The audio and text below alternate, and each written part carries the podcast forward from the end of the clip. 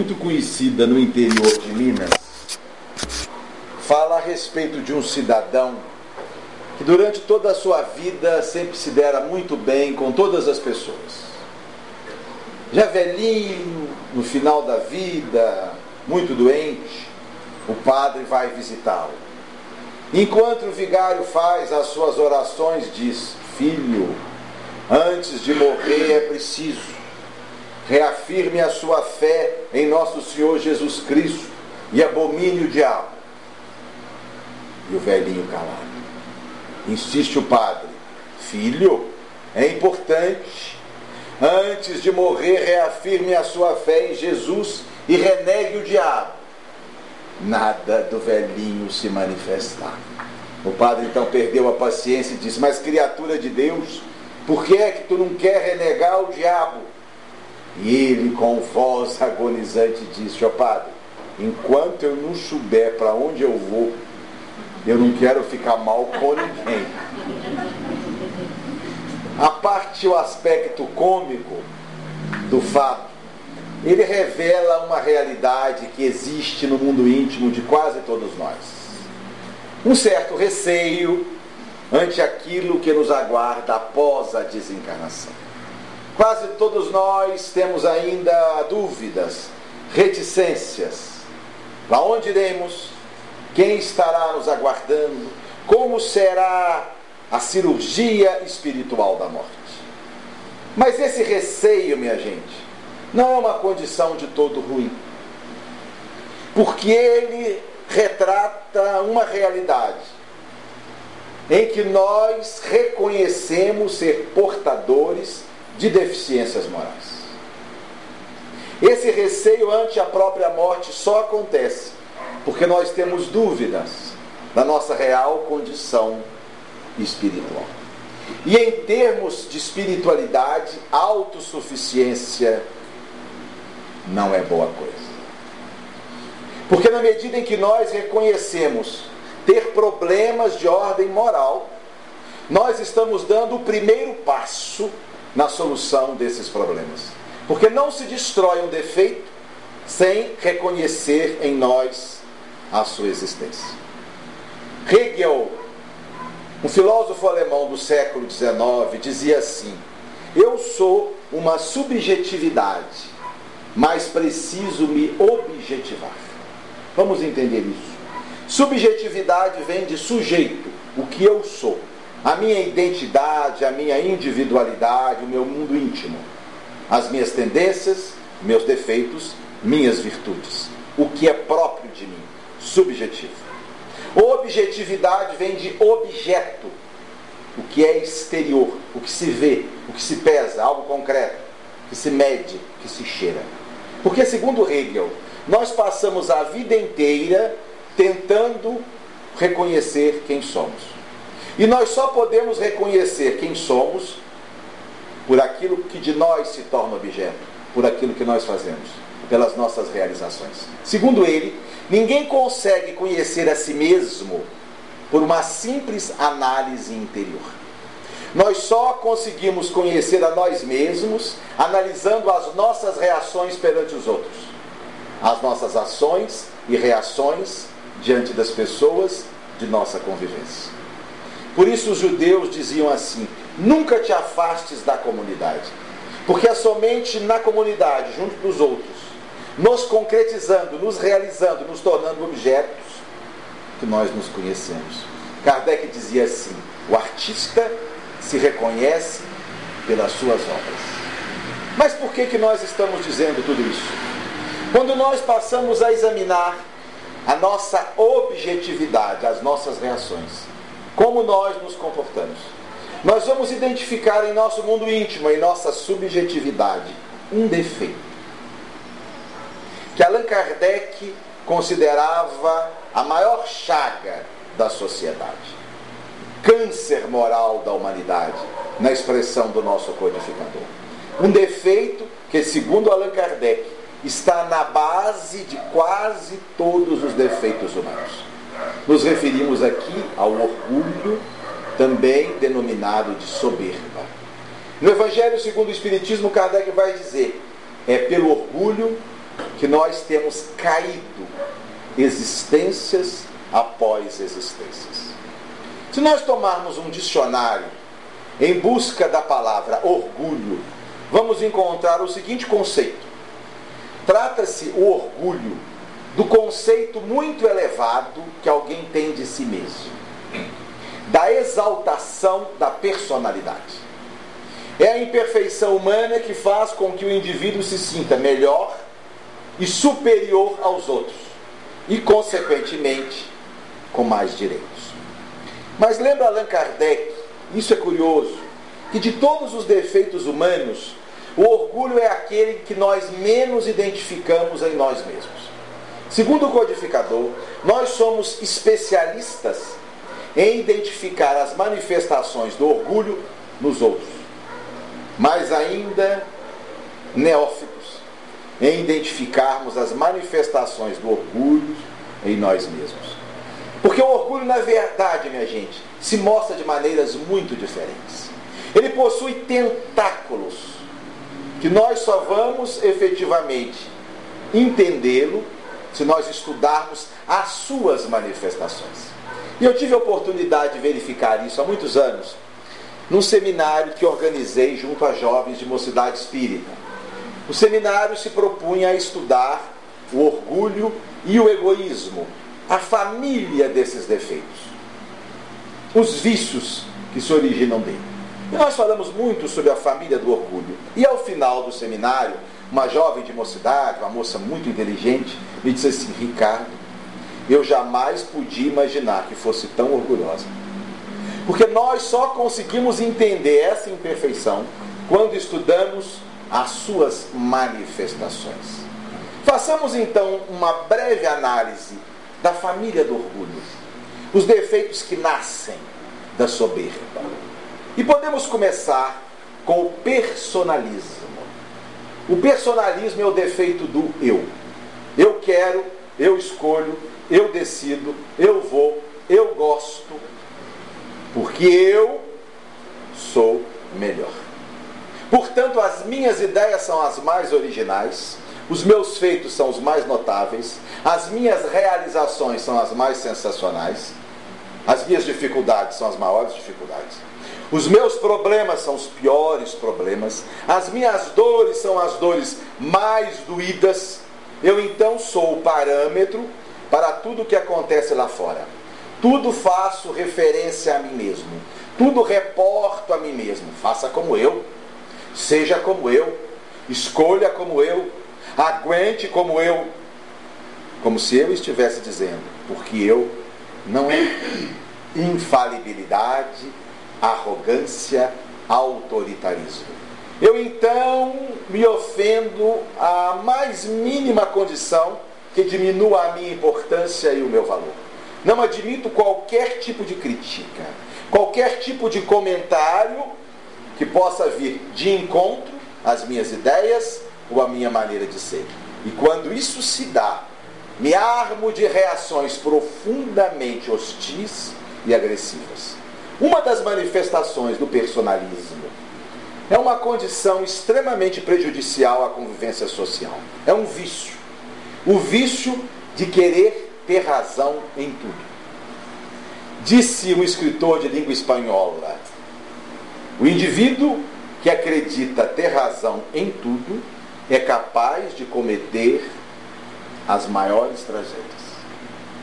O rapaz que assassina covardemente a jovem que terminou a relação acredita que tem razão em fazer isso. Os nazistas que dizimaram milhões de judeus acreditavam que tinham razão em fazer isso. E eu li recentemente na Folha de São Paulo um artigo assinado por Ferreira Goulart, onde ele diz exatamente isso. Ele diz assim: a pior coisa do mundo é a querer ter razão em tudo. E pega o exemplo o marido com a mulher. O marido, porque quer ter razão, briga, fica mal-humorado, fecha a cara. A mulher, porque também quer ter razão, briga, fecha a cara, fica mal-humorada. Conclusão: ficam os dois cheios de razão, mas infelizes. E Ferreira Goulart termina o artigo dizendo assim: Eu não quero mais ter razão. Eu quero viver em paz. Eu quero é ser feliz. Outra manifestação do personalismo é o vício do poder, o mandonismo, que faz pessoas passarem a vida em busca de um poderzinho para se alimentarem do vício de mandar. Indivíduos que só estão bem quando decidido pelos outros, decidindo o que os outros vão fazer, determinando aqui, determinando acolá, e para saciar em si o vício do poder, mentem, roubam, humilham, passam por cima das pessoas, rasgam os mais mínimos princípios da ética e da honestidade. O vício do poder que se manifesta em casa, se manifesta nas relações sociais, nos clubes sociais, que se manifesta na questão profissional, no centro espírita, mas é mais grave na vida política. E a gente vê isso. Indivíduos que atingem os mais altos postos da República. Termina o mandato, a gente pensa o quê? Bom, agora vai sossegar, né? Colocar um pijama, escrever um livro de memórias, deixar para outro.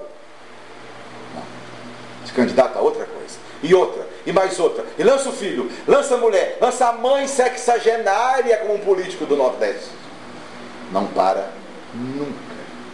E para se manter no poder, Deus nos livre dele. Osho disse certa feita: quem deseja o poder não é para fazer o bem. Porque para fazer o bem, ninguém precisa do poder. Que poder tinha Jesus de Nazaré, minha gente? Que poder tinha Madre Teresa? Francisco de Assis. Que poder tinha Chico Xavier? E acrescenta Gandhi, e acrescenta Osho. Quem deseja o poder é para saciar a sede de poder. E a gente observa isso nas pessoas envolvidas nessa briga. Começa o mandato, já está preocupado não em administrar de forma qualidade, mas já com a renovação daqui a quatro ou seis, não importa quanto tempo. E a maior consequência disso é essa preocupação obsessiva com números, com quantidade. Eu trabalho no serviço público há 26 anos. Eu nunca vi um gestor, particularmente na área de saúde, que é a minha área, preocupada com a qualidade do atendimento público. Nunca vi. Só números. Se o garotinho está tendo uma educação de qualidade, não é importante. Se o usuário do SUS está tendo um atendimento de qualidade, não é importante. Importantes são números. Número de escolas construídas, número de alunos matriculados, número de pacientes atendidos, número de cirurgias, número de exames, número de UPAs, números, porque números podem ser usados como peças publicitárias para se manter no poder. Mas se o personalismo é um filho muito querido do orgulho, há outros um segundo filho do orgulho é a vaidade.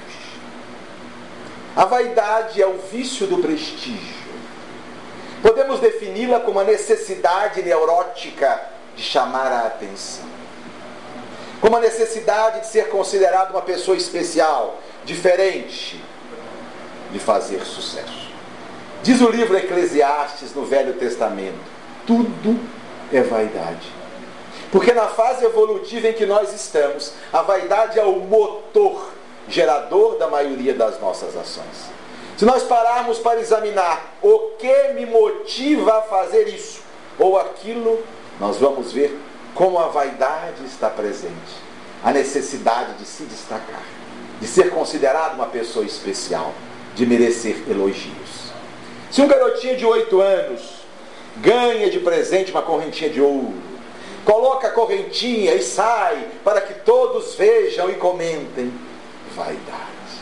Se o adolescente ganha um tênis de marca ou uma camisa especial e vai à luta atrás dos amigos e das colegas na expectativa de que todos vejam e comentem. Vaidade. Se o marmanjo começa a falar das suas conquistas amorosas, ou relacionar para os amigos as suas cadernetas de poupança. Vaidade. Se troca de carro, estica o ouvido para captar os comentários alheios. Vaidade. Se a dona de casa prepara aquele quitute muito saboroso, todos comem a beça, mas ninguém diz nada. Ela então volta e se diz: Gostaram? Vaidade. Minha sogra faz diferente. Quando ela prepara aquele prato saboroso e ninguém diz nada, ela volta e diz: É, hoje não ficou bom. Aí todo mundo em coro: Não, Dona Ivone, ficou ótimo. A vaidade na sua forma mais pueril. Nada escapa da vaidade, principalmente a atividade intelectual. Porque ninguém é tão vaidoso quanto intelectual. Aquele que julga saber muita coisa. E sempre que pode faz referência aos próprios títulos. Debaixo do seu nome, referências e mais referências a respeito de sua formação acadêmica. E sempre que pode, cita datas, autores. Vaidade.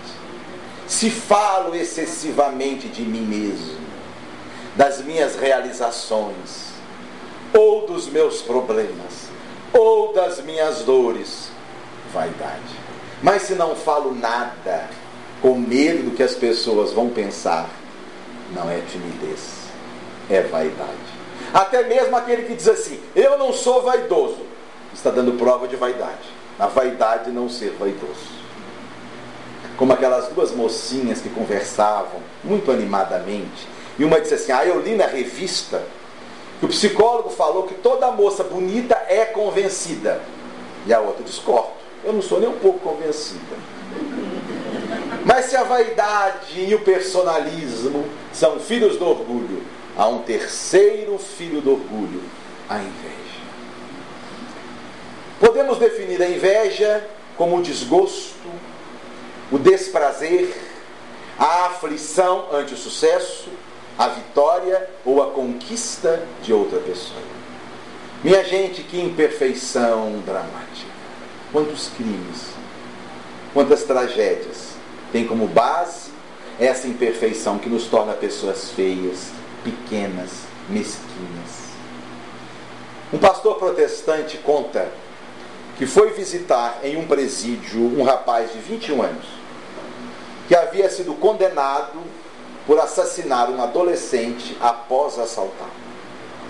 E a história é essa: ele chegou armado, apontou o revólver para o garoto de 17 anos, pediu o celular, o garoto deu, pediu o relógio, o garoto deu, pediu a carteira, o garoto deu, e depois que o garoto lhe deu tudo, ele lhe atirou a sangue frio e o matou.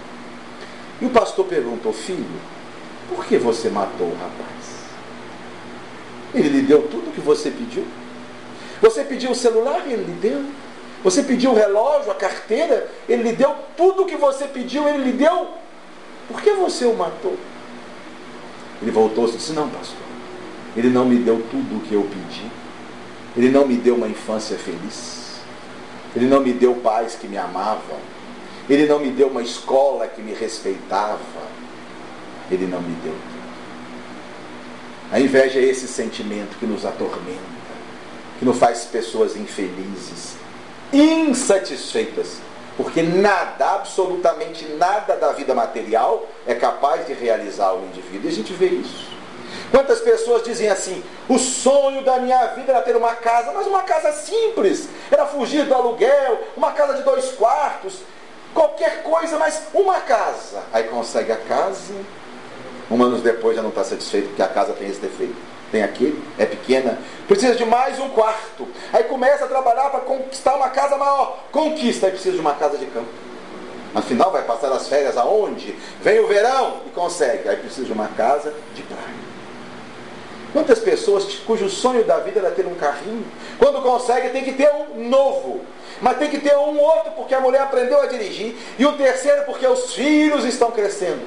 Não para nunca, minha gente. Não para nunca perguntaram a um sociólogo que há mais de 30 anos estuda relações entre dinheiro, beleza e poder e felicidade.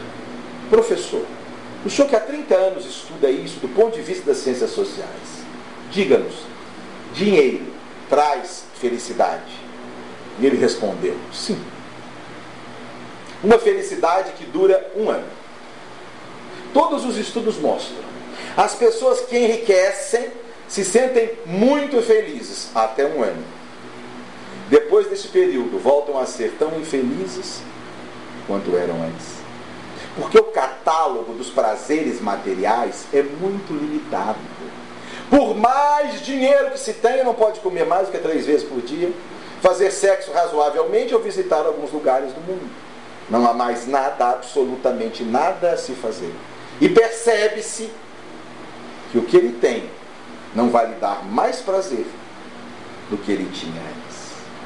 Mas se são filhos do orgulho, o personalismo, a vaidade, a inveja, há dois filhos gêmeos, a impaciência e a intolerância. A impaciência que é a pouca disponibilidade em aguardar a vez, em esperar o momento. Filha do orgulho. Como eu sou superior, quero que tudo e todos funcionem na hora que eu quero. Não admito esperar porque eu sou superior. As coisas então têm que acontecer da maneira que eu quero, na hora que eu quero, do jeito que eu quero. Quando não vem, vem a intranquilidade, a ansiedade, isso é a impaciência. E a intolerância, que é a pouca capacidade de conviver com os defeitos dos outros. Como eu me considero superior, não admito falha alheia. Quero que todos e todos funcionem da mais perfeita maneira. E quando isso não acontece, vem a reação de hostilidade, de irritação, que é a intolerância. Filhos do homem. Mas quando Allan Kardec, minha gente, apresentou no Evangelho segundo o Espiritismo o orgulho como sendo a maior chaga da humanidade, apresentou igualmente o seu antídoto, a solução contra ele. Se o orgulho é o maior de todos os defeitos humanos, a humildade é a maior de todas as virtudes humanas. Kardec apresenta a humildade como sendo a síntese das virtudes humanas. O antídoto contra esse defeito de consequências tão dramáticas. Aí nós podemos começar a entender a humildade. Porque nós temos feito muita confusão entre humildade e uma série de outras coisas, que podem ser qualquer coisa, menos humildade. Nós fazemos confusão entre humildade, por exemplo, e aparência exterior. Jeito de vestir-se. Puxa, fulano é tão humilde. Olha as suas roupinhas, olha o seu jeito de andar, chinelinho de dedo. Ou então dizemos assim, fulano é um poço de vaidade, olha as suas joias, olha as suas roupas. Confundindo sujeira, falta de higiene, negligência com uma virtude tão profunda. A maneira de vestir-se, vestir-se dessa ou daquela forma, vestir-se conforme a moda ou não, não é uma questão de orgulho ou de humildade, é uma questão de gosto, uma questão de temperamento ou de poder aquisitivo. Os rips vestiam-se aos andrajos. Era humildade? Não. Era desprezo pela sociedade. Chico Xavier, minha gente, sempre vestiu-se muito bem. Tinha mais de duas dezenas de ternos. E usava peruca. E uma vez alguém perguntou a ele, não é? Por que é que ele usava peruca? Se era uma questão de vaidade. Disse assim, ah, meu irmão, minhas vaidades são outras, são muito piores.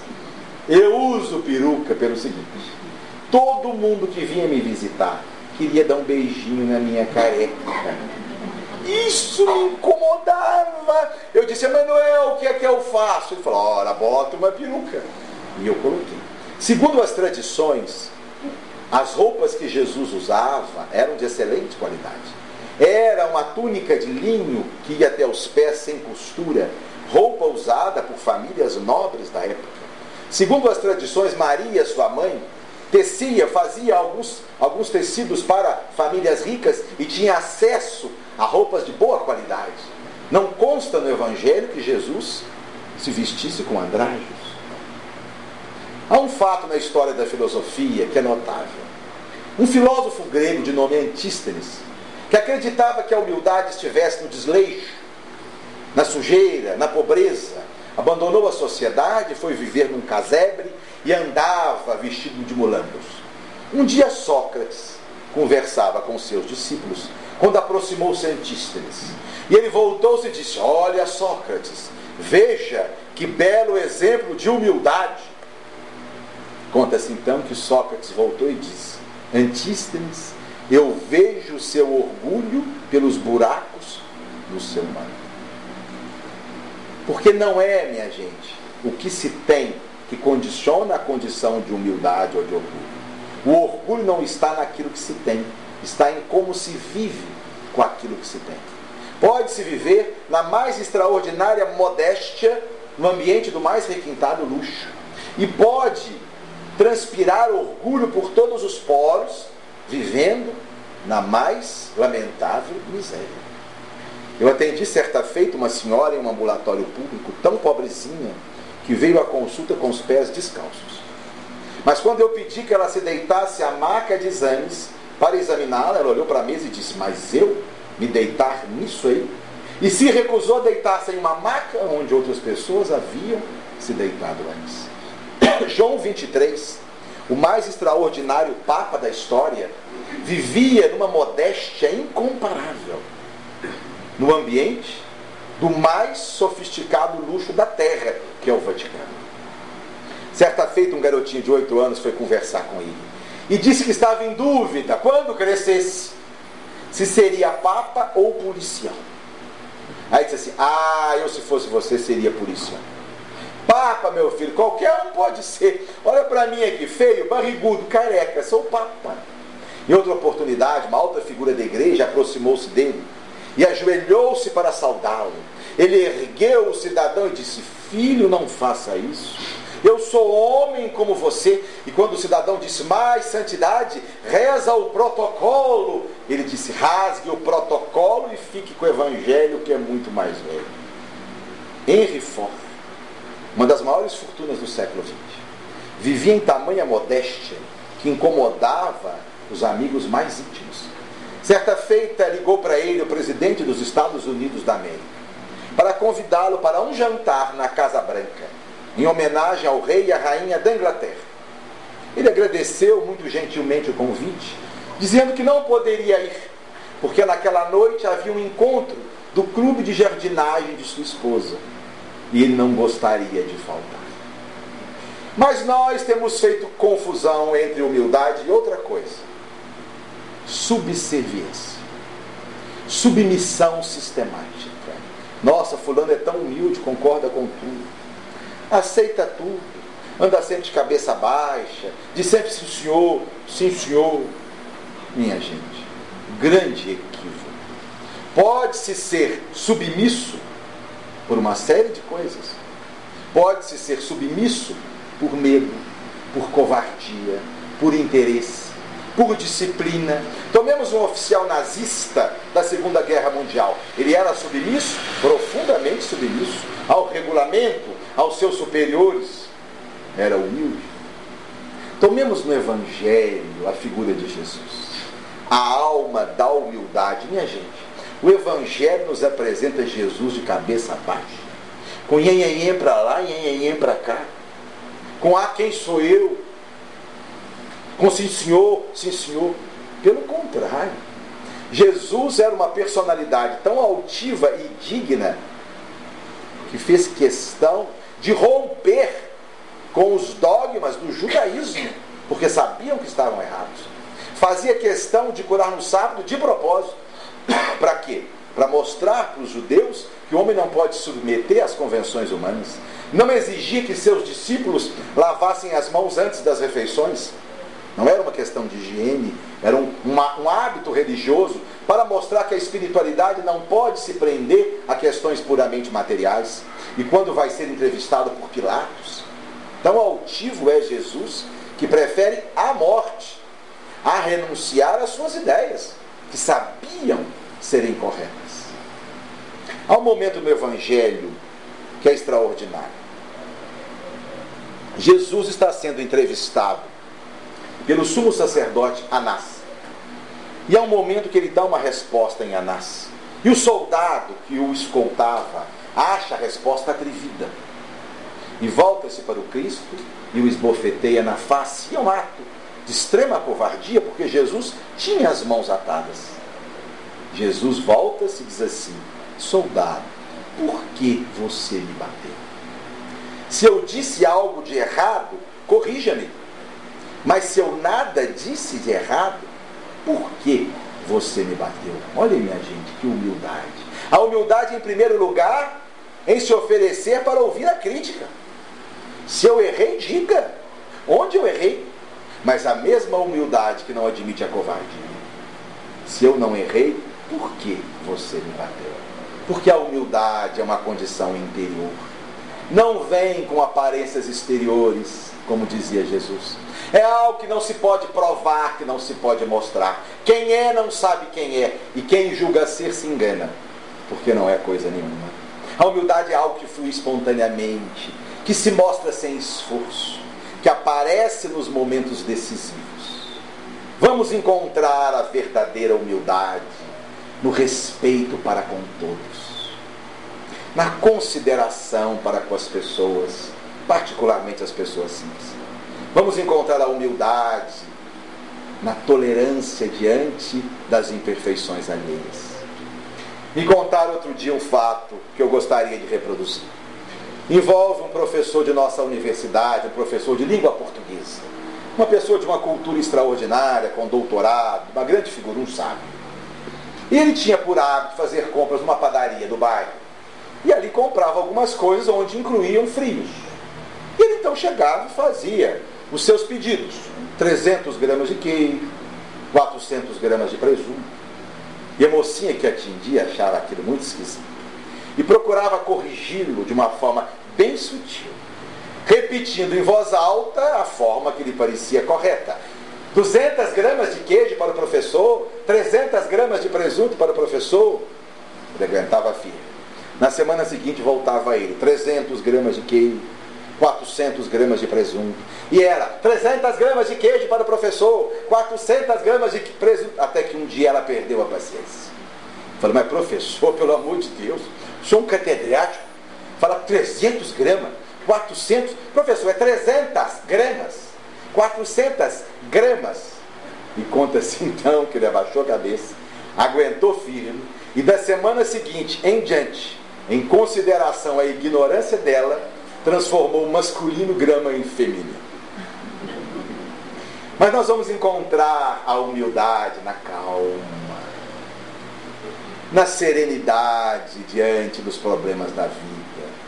Vamos encontrar a humildade na paciência, na resignação diante das dores que nos são próprias.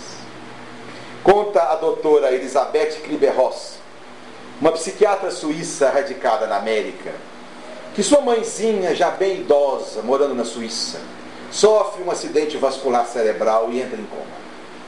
O quadro é muito grave, o tecido cerebral morto é de grandes proporções, metade do corpo paralisado, não falará jamais, sequer terá a compreensão das coisas.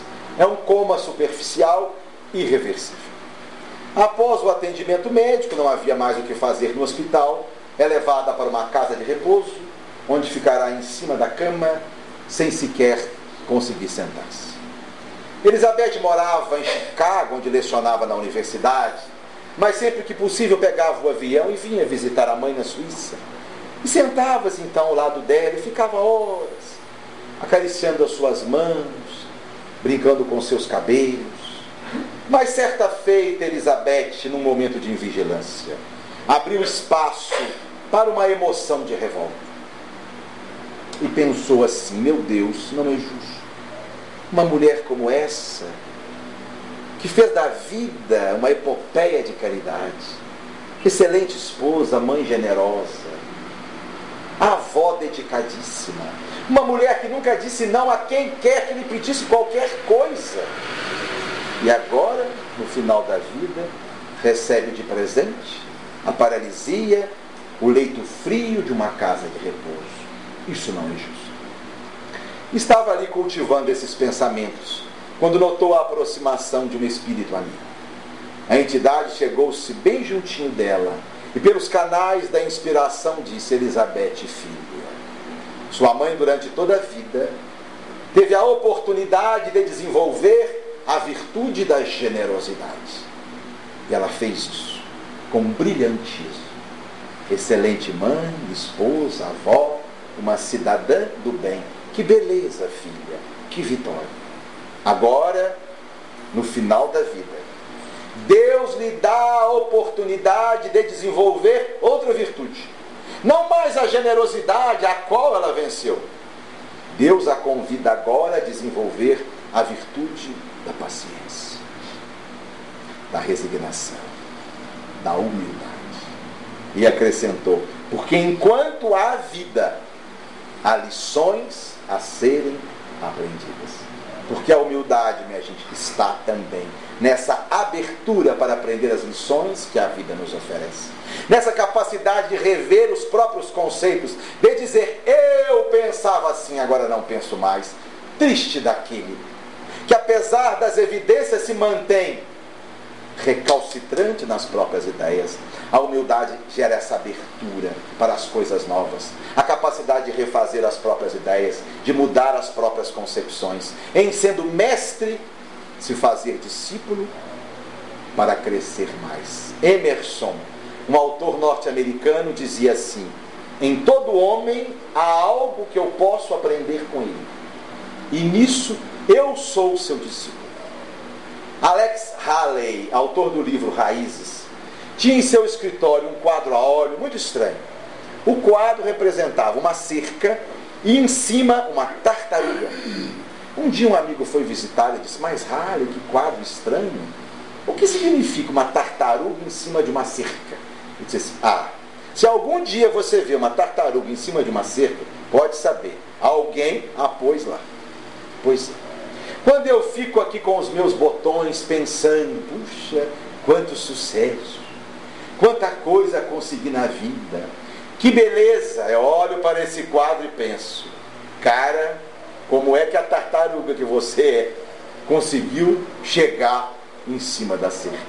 Porque a humildade é também a capacidade de reconhecer os nossos próprios defeitos, mas sem baixa autoestima, sem neurose, sem destruir o amor próprio.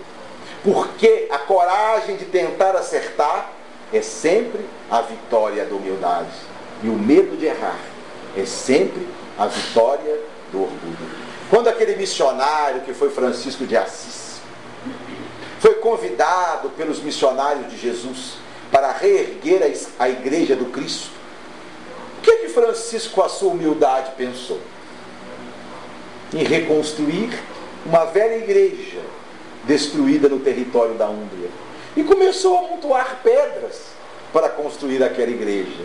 Quando Jesus lhe aparece, ele diz: Francisco, não é essa igreja de pedra que eu o convido a reconstruir, é a igreja do meu pensamento.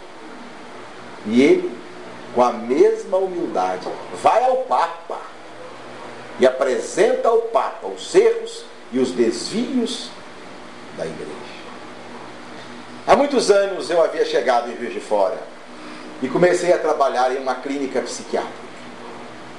Estava certa feita em um plantão quando a enfermeira-chefe pede a minha presença a uma enfermaria, porque um paciente internado há três dias recusava-se a tomar a medicação. A técnica de enfermagem responsável pelo leito já havia tentado de todas as maneiras, ele se recusava. A enfermeira-chefe lá fora usara de todos os argumentos, ele estava decidido, não ia tomar o remédio. Faltava então o médico plantonista. Eu fui e usei também de todos os argumentos possíveis. Mas era um rapaz psicótico, delirante, e não queria tomar o remédio de jeito nenhum. Eu chamei a enfermeira e disse: Bom, não há nada o que fazer. Vamos aguardar que chegue o seu médico, o médico assistente, e ele decidirá a conduta. E fui cuidar de outras coisas. Quando mais tarde, passando naquela enfermaria, alguém me disse assim: Ó, oh, ele tomou o remédio. Um auxiliar de limpeza conversando com ele, o convenceu. E eu pensei cá com os meus botões, espera lá, que história é essa? Vamos averiguar isso direitinho. Fui atrás dela e falei, fulaninha, vem cá. Como é que você conseguiu converter o rapaz? Afinal, eu já havia tentado. A enfermeira, a técnica, qual foi a tática que você usou? Ela disse assim, não, doutor Ricardo, eu não falei nada especial. Eu estava arrumando o quarto e ouvi o que vocês três falaram. E resolvi tentar também. E falei com ele as mesmas coisas que vocês tinham falado. Eu acho que ele já estava tão enjoado de ouvir todo mundo falar: toma remédio, toma remédio, para ficar livre da gente, resolveu tomar. Não fui eu que fiz nada, fomos nós que fizemos. E eu fiquei pensando: que humildade. Primeiro, a humildade em tentar, quando outros, teoricamente mais capazes, já haviam tentado e não conseguiram. E depois, a humildade em diminuir o mérito, repartindo com os outros. Porque a humildade, ao contrário do que se pensa, não é uma virtude estática, de introjeção dentro de si mesmo. Não é uma virtude de encolhimento, de não fazer. De jeito nenhum, minha gente. Humildade é uma virtude dinâmica, de ação, de realização. Porque a palavra virtude vem do latim virtus e quer dizer força. Virtudes são forças que devem ser manipuladas em benefício do próximo. Conta-se que um homem colocou-se à entrada de uma cidade onde prevalecia o crime e a prostituição, decidido a converter as pessoas ao bem. E todos que saíam da cidade ou entravam, ele os aportava, tentando conscientizá-los a ter uma vida melhor. Trinta anos depois, lá estava nenhuma só pessoa havia se convertido. Um amigo então disse: E aí, perdeu seu tempo, hein? 30 anos aí, por que é que você não desiste? E ele disse assim: Bom, quando eu comecei há 30 anos, desejava sinceramente convertê-los a uma vida mais saudável. Não consegui. Se eu desisto agora, eles é que terão me modificado. Ou como a história de uma senhora muito rica, que construiu em sua casa uma suíte para abrigar um homem que era considerado como nobre e santo. E deu a ele todo o conforto para que ele pudesse cultivar essa nobreza e essa santidade. Mas com o passar do tempo, começou a questionar tamanha virtude e resolveu testar. Contratou uma bailarina, uma cortesã belíssima, muito sensual, para que o visitasse por três noites sucessivas. E ela foi na primeira noite, dançou, cantou, insinuou-se, nada. Voltou na segunda noite, mais bela ainda, mais sensual, despiu-se, também nada, igualmente, nada conseguiu na terceira noite. Ela então voltou e disse: Senhora, desista de testar. Esse é um homem santo. Por três noites sucessivas lá está Fiz tudo o que eu pude. Nada. Ele sequer perguntou meu nome. Ele sequer olhou para mim. Esse é um homem verdadeiramente santo. A senhora voltou e disse: Não é não. É um mistificador. Por três noites esteve com uma cortesã. Em momento algum voltou-se em direção dela, tentando conduzi-la ao caminho do bem. Esse homem é um mistificador. Porque quando nós vamos, minha gente, ao livro dos Espíritos, encontramos Allan Kardec indagando por que o mal prevalece na terra. E a resposta: porque os bons são tímidos e os maus são ousados. Milton Bonder, um autor judeu, disse assim: Você não é obrigado a concluir a tarefa, mas também não tem o direito de desistir dela muita paz.